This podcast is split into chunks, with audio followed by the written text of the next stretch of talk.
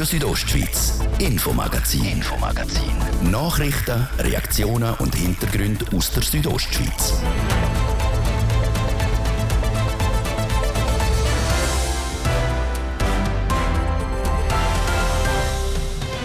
Freitag, 2. September, das ist das Infomagazin bei Radio Südostschweiz.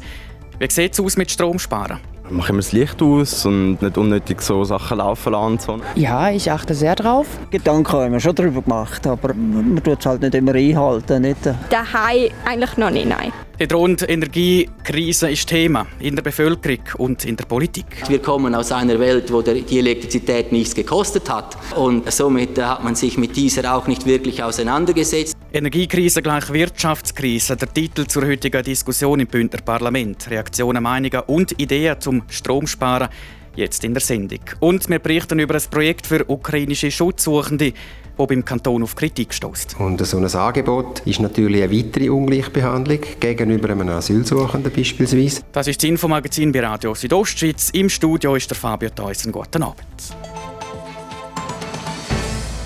Der Kühlschrank, der Kochherd, die Beleuchtung von Schrift und Gebäude oder grosse Maschinen in der Industrie. Ob privat daheim, am Arbeitsplatz oder in der Freizeit, an fast jedem Ecke steht ein Stromverbraucher. Das könnte im Winter zum Problem werden. Nicht wenig Energieexpertinnen und Experten sind der Meinung, dass schon bald zu wenig Power aus der Steckdose kommt.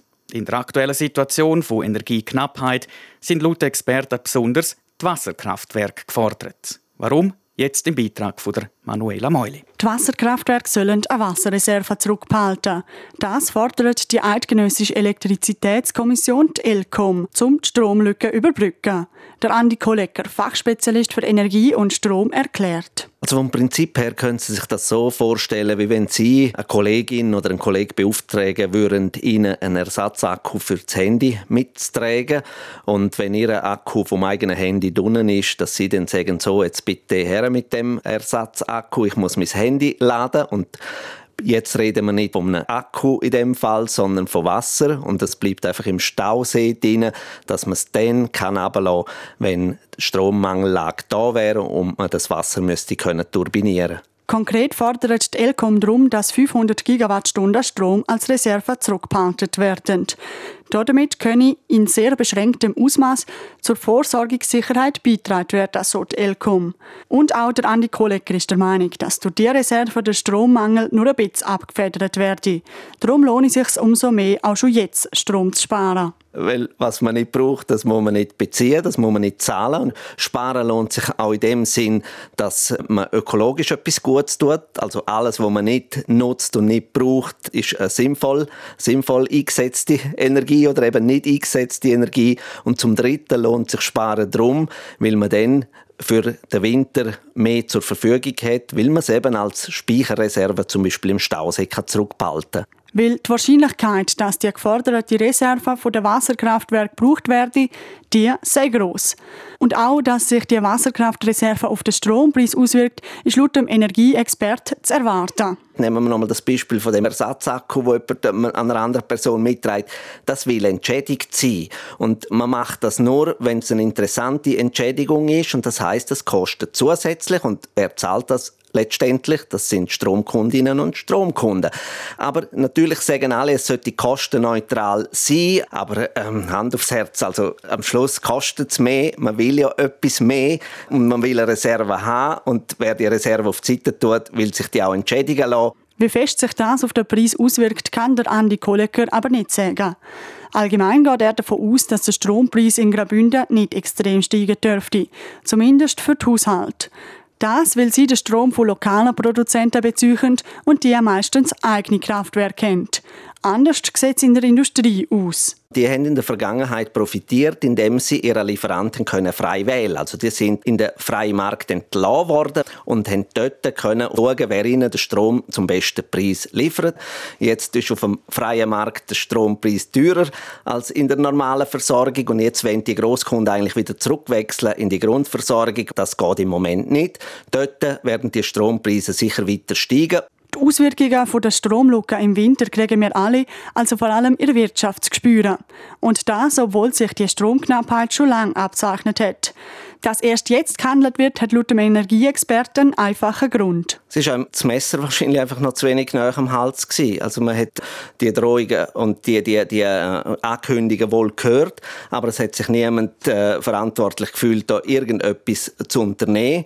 Und das Allerschlimmste ist, dass man eigentlich gerade in der Schweiz, wo man gute Möglichkeiten hat, um auch selber Energie zu erzeugen, dass man da nichts gemacht hat. Aber das ist nicht jetzt die letzten zwei Jahre das Thema, sondern die letzten 20 Jahre. Es ist so ein bisschen eine kollektive Verantwortungslosigkeit, die sich da manifestiert hat. Durch die jetzige Situation dürfte sich das aber ändern, so der Andi Kollecker, sodass hoffentlich eine kollektive Verantwortung entstehe.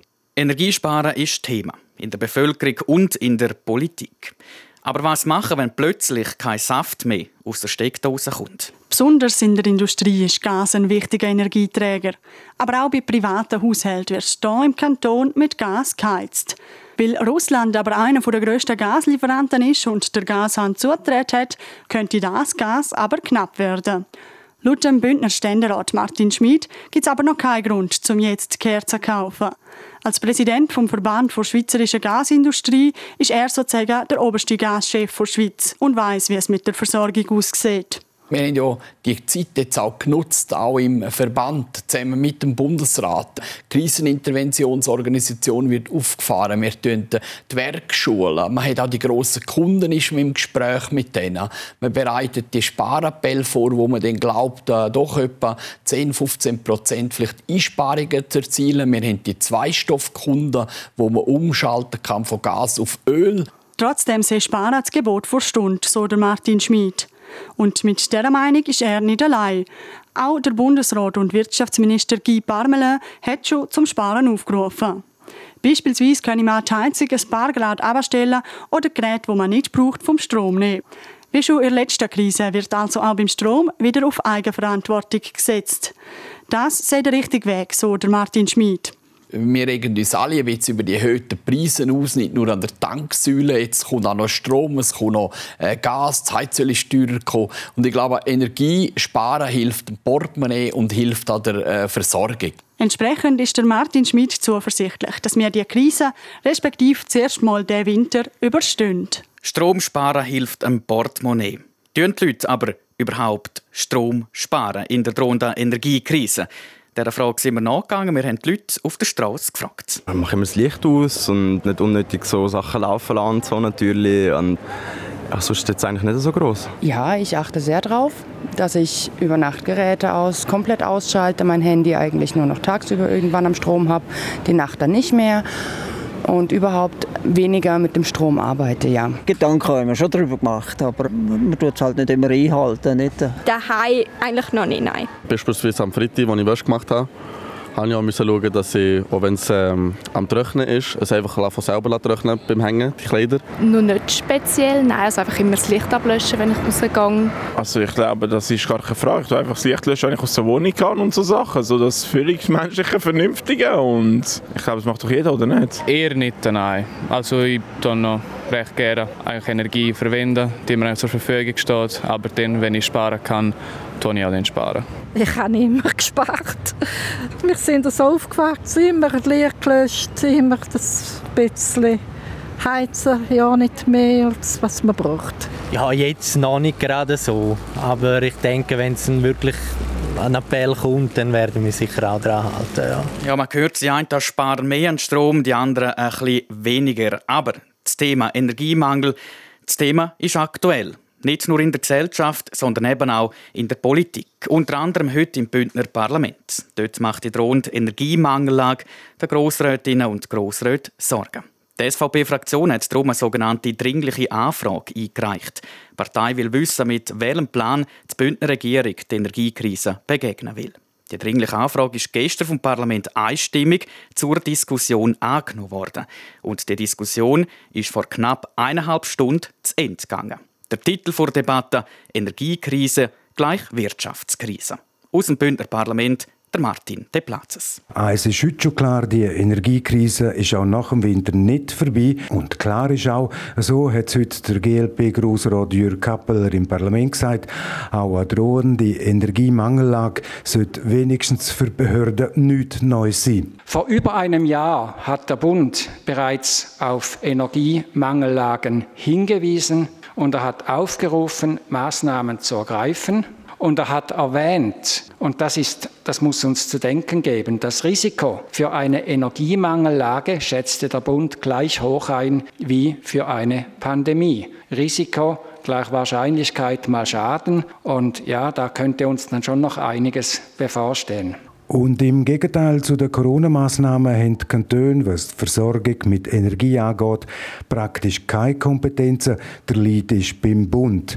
Das ist auch der SVP klar, der Fraktionspräsident Walter Grass. Der SVP-Fraktion ist es bewusst, dass die Sicherstellung der Versorgungssicherheit eine Kompetenz des Bundes und die Einflussnahme auf den Energiemarkt äußerst klein ist. Erwähne aber, dass die Strommangellage schon seit Monaten bekannt ist. Was die horrenden Strompreise aktuell anbelangt, hat der SP-Grossrat Philipp Wilhelm kurz in Vergangenheit zurückgeschaut. Unternehmen haben seit einiger Zeit die Wahl, sie können wählen, in der Grundversorgung zu bleiben oder den Strom im freien Markt zu kaufen. Niemand wurde je gezwungen, in den freien Markt zu gehen. Die Unternehmen hatten die Wahl, in der Grundversorgung zu bleiben oder in den freien Markt zu wechseln. Liberalisierung oder Teilliberalisierung war das Credo freier Markt und damit verbunden eben auch die Erwartung, dass in einem freien Markt die Preise in einer Endlosspirale der Glückseligkeit immer weiter sinken und sinken.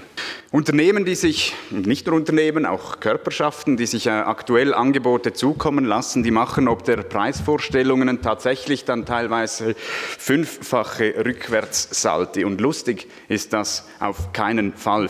Und sowieso, um aus dieser Krise rauszukommen, gibt es nur eins, der Ausbau der erneuerbaren Energie.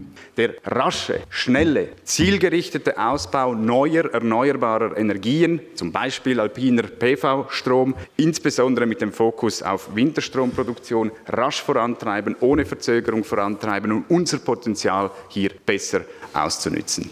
Und was den Ausbau von der erneuerbaren Energie anbelangt, hat der GLP-Grossrat Jürg Kappeler trotz Kolleginnen und Kollegen von der SVP-Fraktion direkt angesprochen. Unterstützen Sie zukünftig den Aktionsplan Green Deal, weil dann können wir zukünftige Energiemangellagen infolge von Abhängigkeiten aus dem Ausland minimieren. Recht herzlichen Dank. Für den Tourismuskanton Graubünden ist es wichtig, dass Bergbahnen fahren. Ohne die wird es wohl kein Winterzauber geben. Wie sind die aufgestellt, also energiemäßig drauf? Der Mittegrossrat und Kantonal Parteipräsident Kevin Brunold hat bei dem Betrieb in seiner Heimatregion nachgefragt. Gemäß deren Einschätzung sollten unsere Bergbahngesellschaften aufgrund der Energieverträge derzeit im Energiebereich entweder noch problemlos oder mit einem blauen Auge durch den Winter kommen. Dies ist für mich als Tourismusdirektor einigermaßen beruhigend. Nach über eineinhalb Stunden Debatte, Energiekrise gleich Wirtschaftskrise im Parlament, hat sich am Schluss auch der FDP-Grossrat und Kantonalparteipräsident Bruno Klaus zu Wort gemeldet aber nicht zur Energie, dafür zur Kultur, wie die Debatte geführt worden ist. Die strukturierte Debatte, die heute Nachmittag stattgefunden hat, ist ein Musterbeispiel, wie man miteinander diskutieren kann und soll. Das hat mich sehr gefreut. Und nach diesen wohlwollenden Worten ist es dem Regierungsrat und Bündner Energiedirektor Mario Cavicelli gewesen, sich im Parlament zu äußern. Und auch der Regierungsrat hat kurz in der Vergangenheit zurückgeschaut. Wir kommen aus einer Welt, wo die Elektrizität nichts gekostet hat. Und somit hat man sich mit dieser auch nicht wirklich auseinandergesetzt. Und als Wasserkraftkanton müsse Graubünden im Speziellen die Bündner Politik auf die Eigenproduktion setzen. Ich glaube, die Zeichen sind auch jetzt wieder etwas günstiger. Dass wir auf Eigenproduktion, einheimische Produktion, welcher Energieträger auch immer, wieder setzen sollen, verstärkt setzen sollen, dass wir auch das Ganze rundherum, die ganzen Rahmenbedingungen, die das Ganze begleiten, dass wir auch da bereit sind, das äh, wieder äh, zu überlegen. Was eine mögliche drohende Mangellage angeht, da hat der Bund allein der Lied, was die Energieversorgung angeht. Kantone, die müssen denn das vollziehen, was der Bund anordnet. Und wenn denn der Strom im schlimmsten Fall sollte abgestellt werden müssen, wie würde das kommuniziert werden, beziehungsweise wie würde das denn passieren? Da hat der Regierungsrat Mario Cavicelli nur so können antworten. Das sind Fragen, die wir als äh, Kantone auch haben, allerdings schon seit Monaten haben. Ich bin ja da im Ausschuss, Steuerungsausschuss äh, Parmenes und Maruga gewesen bis vor ganz kurzer Zeit und äh, dort haben wir das immer wieder thematisiert. Ich hoffe, man weiß es und sagt es uns nicht. Vielleicht weiß man es nicht und sagt es uns nicht. Hm? Letztlich ist es aber die KIO, das ist die Gasorganisation und die Austral, die darüber befindet. Guy Parmele hat einmal gesagt, es ist geheim. Wahrscheinlich ist es so. Der Regierungsrat und Bündner Energiedirektor Mario Cavicelli heute in der Energiedebatte im Grossen Rat. Wir sind in der Situation, wo wir halt drin sind, so der Mario Cavicelli. Der Martin De Platzes über Diskussion im Bündner Parlament zum Thema Energiekrise gleich Wirtschaftskrise. Im zweiten Teil vom heutigen Infomagazin im Bündner Parlament wird gefragt und gefragt und gefragt. Die sogenannte Fragestunde gehört fix zu jeder Session. Was heute alles so ist gefragt worden, hören wir in unserem beantwortenden Beitrag. Denn die Stiftung Gott hilft in Zitzers will ukrainische Schutzsuchende hier in Graubünden unterstützen. Was nach einer guten Tat tönt, stößt beim Kanton auf Kritik. Der Hintergrund bei uns und ja oder Nein? Am 25. September entscheidet die Schweizer Stimmvolk unter anderem über die sogenannte Massentierhaltungsinitiative. Später in der Sendung kommen die Befürworter zur Sprache. Jetzt zuerst Wetter und Verkehr. Die Umwelt liegt uns am Herzen. Darum wird der Speck jetzt in Papier verpackt. Und für kurze Zeit gibt es zu jedem Abo ein 100% recyceltes Badtuch gratis dazu. Im Wert von 30 Franken. Jetzt verschenken auf spick.ch. Suchst du eine Lehrstelle in der Region? Dann schau auf lehrstellencheck.ch rein, dem Lehrstellenportal aus der Region. Nebst Lehrstellen findest du Infos zu Ausbildungsbetrieb und viele coole Tipps, die dir beim Bewerben und Vorstellen helfen. Lehrstellencheck.ch Das Lehrstellenportal für Südostschweiz. Südostschweiz. Südostschweiz. Ihr hört so kurz nach halb sechs. Das Wetter. Präsentiert von Tanzschule Home of Dance. Die Tanzschule in Kur für alle Partens. Von Disco Fox über Salsa bis zu Hochzeitstanz und Bachata. www.homeofdance.ch im Verlauf des Abends kann es heute in der Südostschweiz lokal immer wieder regnen und gewittern. Auch in der Nacht hat es Wolken und die Chance, dass es immer wieder regnet, ist gross. Morgen Samstag dann auch wieder veränderlich mit ein bisschen Sonne und vor allem dann am Nachmittag wieder mit Regen und Gewitter. Zu Chur wird es morgen bis zu 13 Grad, zu Bibio 14 und Zarosa 16 Grad. Am Sonntag ist es dann wieder sehr sommerlich und trocken mit bis zu 26 Grad in Chur und 22 Grad in Klosters.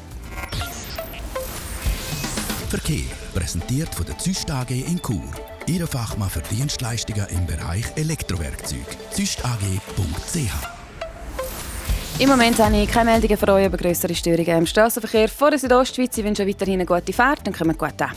Verkehr. Und jetzt geht es so weiter mit dem Infomagazin. Ich gebe zurück zum Fabio Theus. Radio Südostschweiz, Infomagazin. Infomagazin. Nachrichten, Reaktionen und Hintergründe aus der Südostschweiz.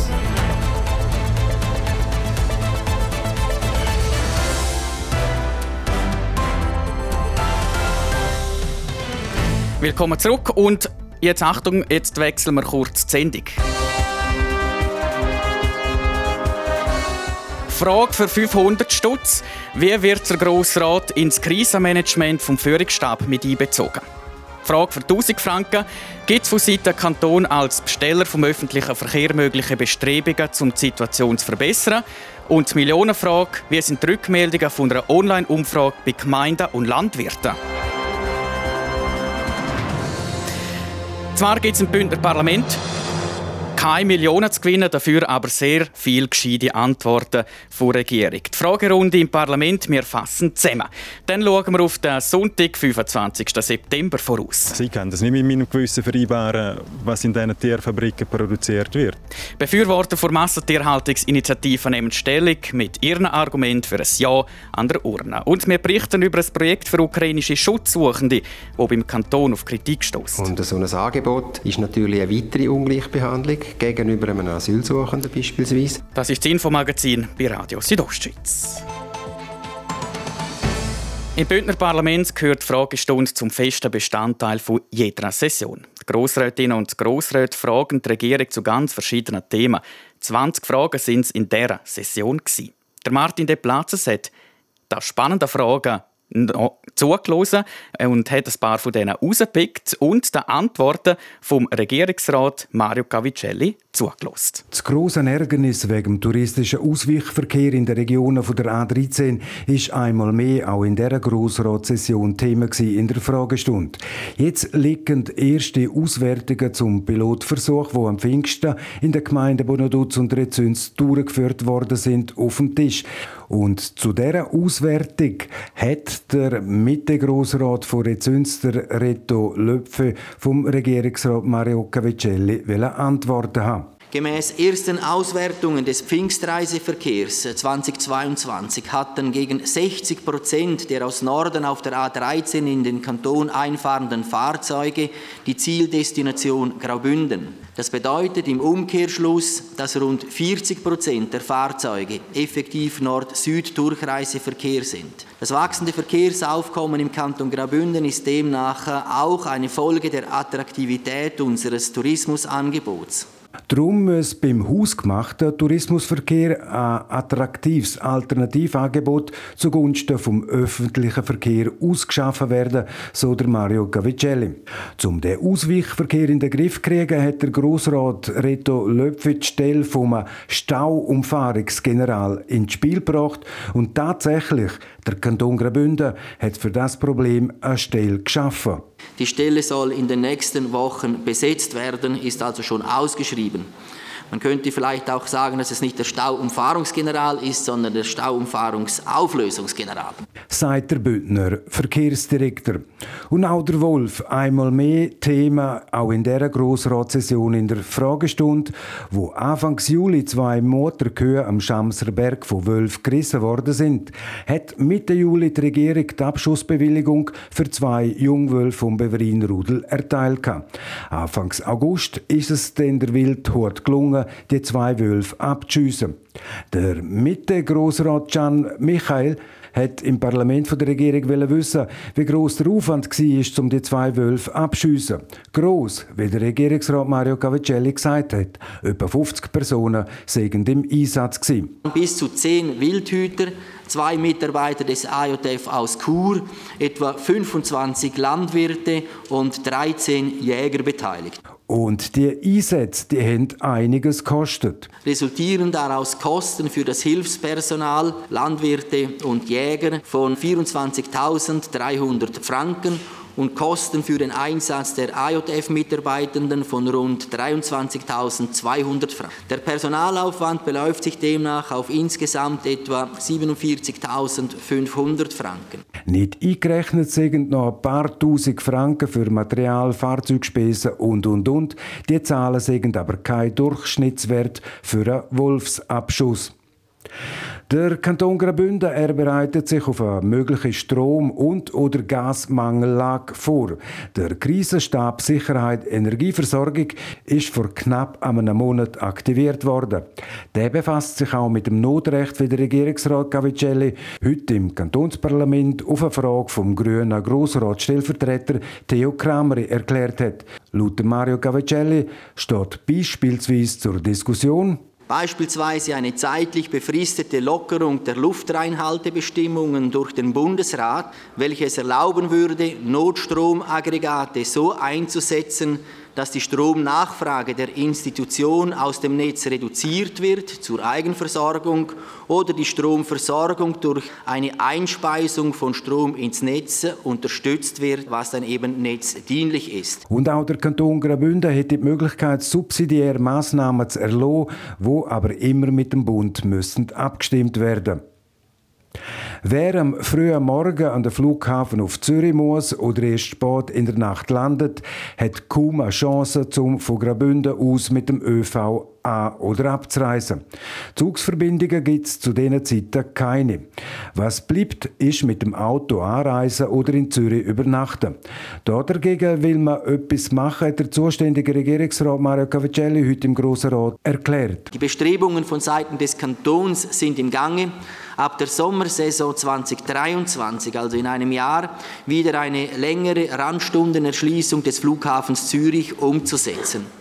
Die Randstundenerschließung wird sich, wie im öffentlich zugänglichen Verkehr üblich, nach der Nachfrage orientieren. Dazu prüft der Kanton, ob der sogenannte Flugbus, wie es ihn vor der Corona-Zeit gegeben hat, wieder soll eingeführt werden Der Bus ist jeweils am späten Abend und auch am frühen Morgen zwischen Chur und dem Flughafen Zürich pendelt. Der Martin De Plazas ist während der Fragestunde im Bündner Parlament quasi go Rosinen picken. Er hat die spannendsten Fragen für uns zusammengefasst.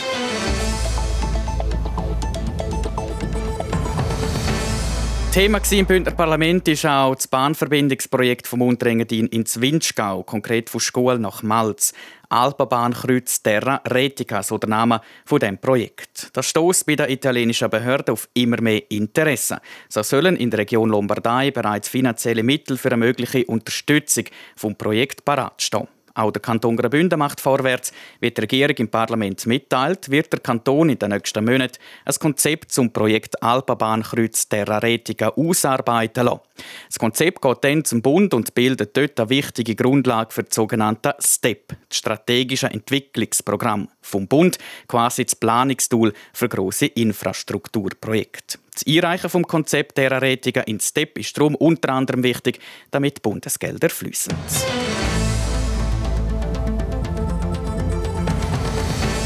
In Graubünden sind Gemeinden sowie Landwirtinnen und Landwirte zum Thema Littering befragt worden, also dass der Abfall einfach irgendwo weggeworfen und nicht im Kübel entsorgt wird. Das Ergebnis der Online-Umfrage hat der zuständige Regierungsrat, der John Domenic Parolini, heute Vormittag im Bündner Parlament zusammengefasst. Rund 70 Prozent der Gemeindemitarbeiter, welche die Umfrage beantwortet haben, stufen Littering als relevantes oder eher relevantes Problem ein. Für 90 Prozent der Landwirte und Landwirtinnen, die geantwortet haben, ist Littering ebenfalls ein relevantes oder eher relevantes Problem. In der Landwirtschaft stellt Littering ein Problem dar Jahr, weil der weggeworfene Müll in der Wiese von Nutztieren wie etwa Kühe gefressen wird. Im Kampf gegen das Littering will der Kanton Graubünden darum jetzt vermehrt schon Schülerinnen und Schüler darauf aufmerksam machen. Ein entsprechendes Projekt dafür wird an der bereits bestehenden Umweltbildungsfachstelle an der Pädagogischen Hochschule in Chur ausgearbeitet.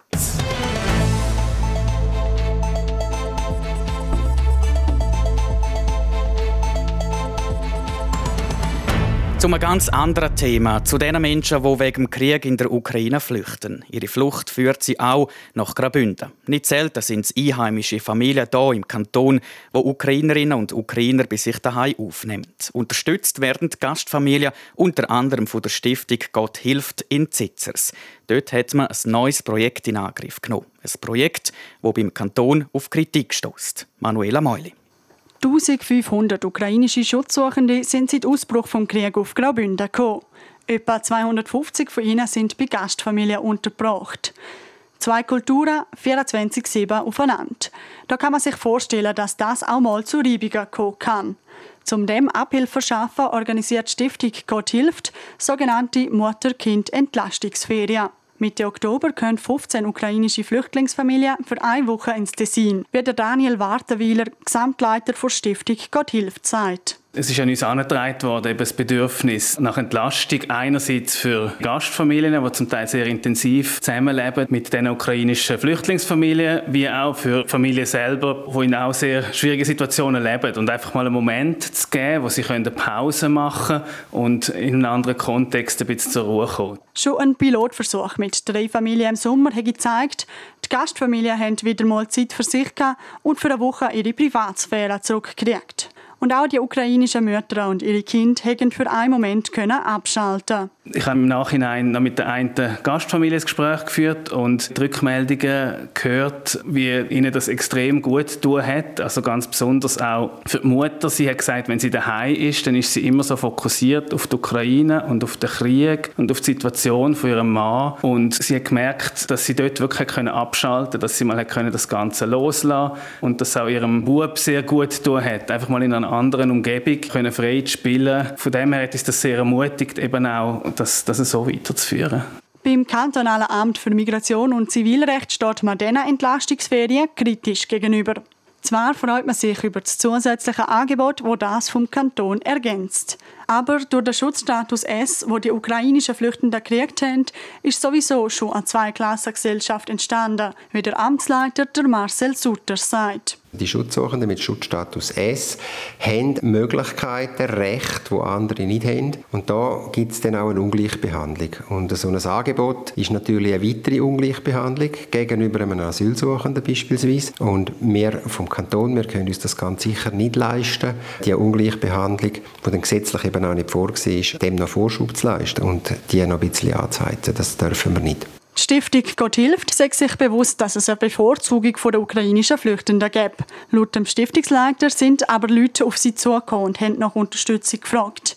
Sie haben sich darum entschieden, aktiv zu werden und zu helfen.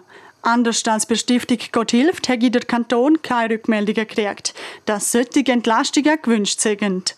Ganz im Gegenteil. Wir sind davon ausgegangen, dass im Laufe des Sommers viel mehr Leute in Kollektivstrukturen vom Amt für Migration und Zivilrecht wechseln, weil Gastfamilien sagen, so, jetzt ist fertig, jetzt haben wir genug. Und es ist das Gegenteil äh, eintreten. Wir haben also sehr viele, die ihr Engagement weiterführen und die Familien weiterhin bei sich leben lassen. Und das ist sehr, sehr schön und dafür sind wir auch sehr dankbar vom Kanton. Die Manuela Meule über Mutter-Kind Entlastungsferien für ukrainische Schutzsuchende und über den kritischen Blick vom Kanton auf das Projekt.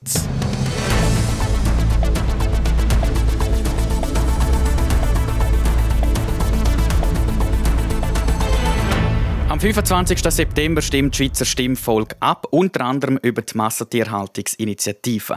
Die Vorlage verlangt, dass Landwirtschaftsbetriebe ihre Tiere nach der geltenden BioSwiss-Richtlinie halten tun. Unterstützung findet die Initiative bei Tier- und Naturschutzorganisationen und auf politischer Ebene bei der SP und bei den Grünen. Die Manuela Meuli redet mit dem Nikolaus Zock. Er ist Vorstandsmitglied der Grünen Graubünden. Auf die Frage, warum es die Massentierhaltungsinitiative überhaupt braucht, sagt er. Es ist mega wichtig, dass wir unsere Produkte zu fairen Bedingungen herstellen. Und da ist die Massentierhaltungsinitiative ein wichtiger Schritt davon. Sie würde verbieten, dass Tiere zu unwürdigen Bedingungen gehalten werden. Sie würde ermöglichen, dass sie mehr Zugang nach draußen haben. Die Schlachtbedingungen werden verbessert. Der Import von Produkten, die nicht Schweizer Standards entspricht, wird verboten. Und es würde auch ermöglichen, dass wir selber so Produkte zu uns nehmen, die uns gut tun und weniger Umweltschäden verursachen. Jetzt im Vergleich zum Ausland geht es aber der Schweizer Tier eigentlich sehr gut. Es geht in vielen Bereichen besser, im gewissen Bereich nur ganz ein bisschen besser, also wirklich im Koma-Bereich. Das ist so, wir können bei uns ansetzen und wir haben zu verantworten, wie wir mit unseren Tieren umgehen. Und wenn man sieht, wie viele Tiere nie an die Sonne können, wie viele auf Spaltenböden gehalten werden, auf wie engem Raum die zusammengefärbt sind in den Tierfabriken, und das ist wirklich die Massentierhaltung, die wir anprangern und verändern wollen, dann muss man sagen, hey, das wollen wir in der Schweiz nicht. Wenn es im Ausland noch schlimmer ist, ist das kein Argument dagegen. Aber gerade im Kanton Graubünden sehen eigentlich sehr viel von den Tieren. Der freie Himmel zeigt ja, es geht auch ohne eine Initiative, dass Tiere gehalten werden, dass sie eben freien Himmel sehen. Warum braucht es denn die Initiative? In Graubünden haben wir sehr viel Weidefläche, wo die natürlicherweise einfach draußen gehalten werden. Und wir haben etwa 60 Prozent Biobetriebe, die die Bedingungen, die wir fordern, bereits erfüllen. In Graubünden produzieren wir auch relativ wenig Tierprodukte, also nur etwa 0,3 Prozent vom schweizerischen Anteil. Und die Tiere, die man sieht, denen geht es eh immer gut. Und jetzt von Graubünden auf die ganze Schweiz schliessen, das äh, ist, ist, schwierig, weil der, äh, vor allem im Unterland sind die grossen Tierfabriken, wo die grosse Masse an Tieren halten.